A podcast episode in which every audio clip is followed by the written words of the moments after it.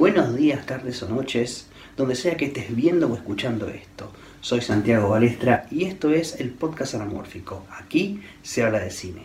Te dejo mis redes sociales como arroba balestrasanti, tanto en Twitter como en Instagram, en Spotify como el podcast anamórfico. Y si estás viendo esto en YouTube, por favor, suscríbete y haz clic en la campanita para que se te notifique cuando doy a conocer algún contenido nuevo. En esta oportunidad quisiera hablar de Nomadland, guion de Chloe Zhao, basada en el libro homónimo de Jessica Pruder y dirección de Chloe Zhao. Cuenta la historia de Fern, una mujer que tras perder a su marido y estar de cara al cierre de la fábrica donde ella trabajaba, decide comprar una van y surcar los caminos de, los caminos de Estados Unidos y vivir la vida de un nómade. Lo, lo importante que hay que tener en cuenta a la hora de analizar Nomadland es saber lo que esta película es y lo que esta película no es. Saber cuál es su búsqueda. Nomadland es una película que no se propone entretener y no lo digo como un defecto, porque como dije, esa no es su búsqueda. Su búsqueda es mostrar un mundo y un estilo de vida, más similar a un documental, les diría, hasta similar a un documental les diría.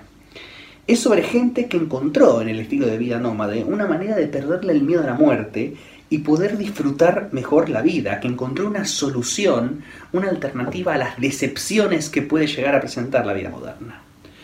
Donde la quietud en un solo lugar le significa la muerte y el movimiento, el ir de lugar en lugar, significa la vida. Nomadland, si bien se presenta como una obra de ficción, como una obra dramática, se siente como un gran documental sobre la vida nómade. Y el personaje de Frances McDormand es en cierto modo la entrevistadora que hace las preguntas. Pero el guion de Chloe Zhao la dota de un arco de desarrollo que si bien no se basa en la tensión dramática, sí la hace como es, como es la manera en la cual nos, eh, se, vuelve, se vuelve nuestra guía a este, a este, guía y nuestra introducción a este mundo.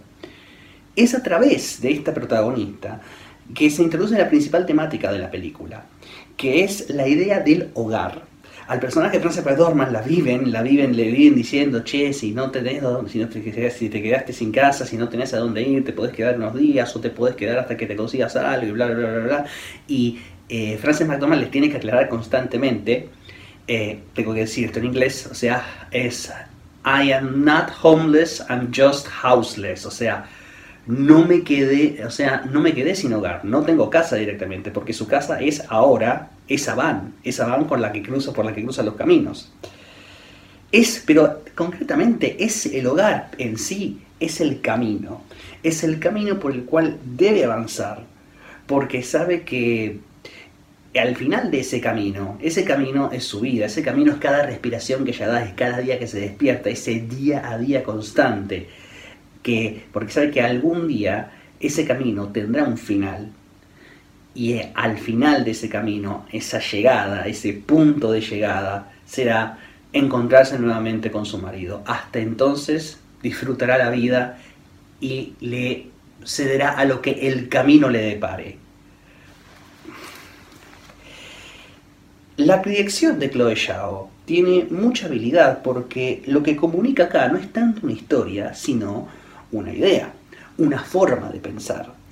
Eh, ella sabe cuando el rostro de un actor, o el rostro o el rostro de un individuo, porque hay tanto actores como no actores en esta película, y los no actores son nómadas con muchísima experiencia, pero ella sabe cuando el rostro, un rostro humano, puede decir tanto como el más hermoso y pintoresco paisaje norteamericano.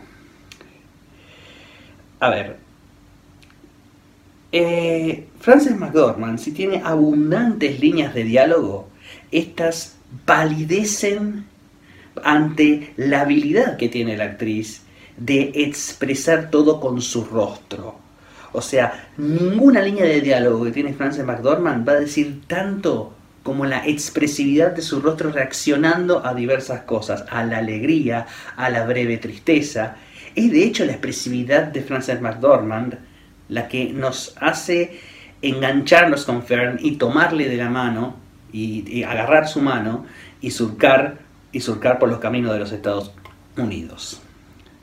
Conclusión, Nomadland es tan contemplativa como todo el mundo la pinta, pero, y si bien no es, lo, que es la definición de una película entretenida y dinámica, sí es logradísima en aquello que se propone. En aquello que se propone no tanto contar, sino mostrar, ilustrar. Y quienes sepan entrar en ese juego, quienes sepan a lo que, a lo que para lo que están sacando un boleto, los que sepan, los que se metan en ese juego, van a poderla disfrutar. Y eso es todo por ahora. Te vuelvo a dejar mis redes sociales como arroba balestrasanti, tanto en Twitter como en Instagram, en Spotify como el podcast anamórfico, y si estás viendo esto en YouTube, por favor, suscríbete, hace clic en la campanita, déjame un buen like y por favor, deja, déjame un comentario, así empezamos el debate y también le dice a YouTube de que, al algoritmo de YouTube, de que acá algo se está cocinando, de que hay un toma y daca. Y eso es todo. Soy Santiago Balestra y nos vemos la próxima.